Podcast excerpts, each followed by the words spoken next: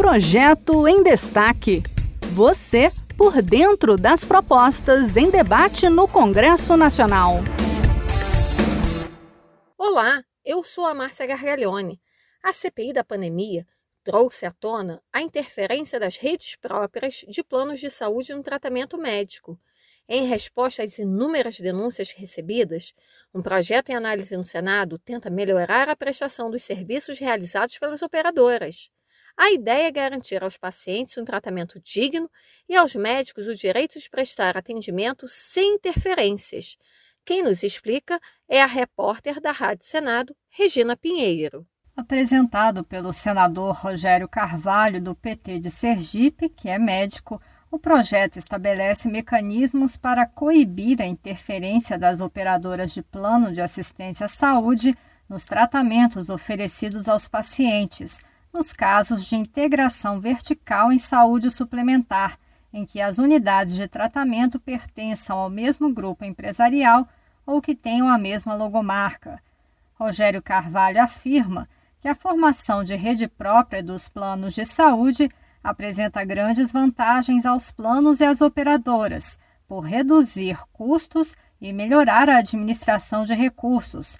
Por outro lado, conforme o senador, tem possibilitado aos planos e às operadoras maior controle sobre os tratamentos que são conduzidos pelos médicos.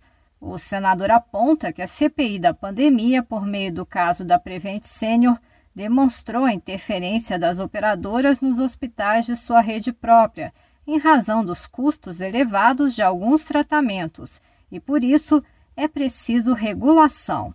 Quando a gente fala de que plano de saúde vertical precisa ter alguma regulação entre a operadora e os estabelecimentos hospitalares, o estabelecimento hospitalar de propriedade da operadora, ela pode utilizar é, da atuação terapêutica né, para reduzir o custo e, consequentemente, melhorar o ganho da operadora, que é a grande dona do serviço, no caso específico da Prevent Senior. Com o objetivo de evitar conflitos de interesses em prejuízo dos pacientes, o projeto torna obrigatória nas redes em que ocorrer a integração vertical em saúde suplementar a existência das comissões de ética médica, de revisão de prontuário e de revisão de óbitos, como explica Rogério Carvalho. A comissão de revisão de óbitos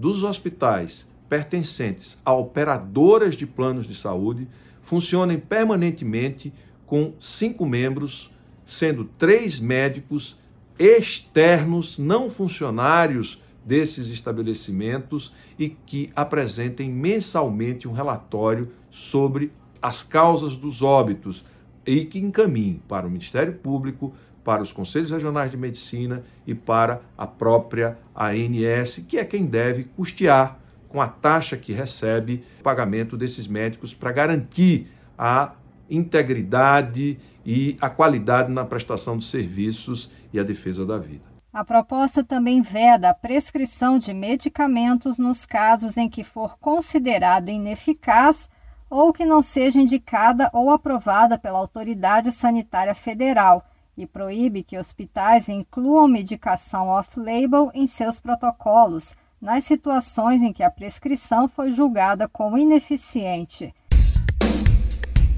Esse foi o projeto em destaque. A cada edição, a gente traz uma proposta em análise no Congresso Nacional. Você pode acompanhar o andamento desses projetos e opinar sobre eles em senado.leg.br barra e cidadania. Até a próxima!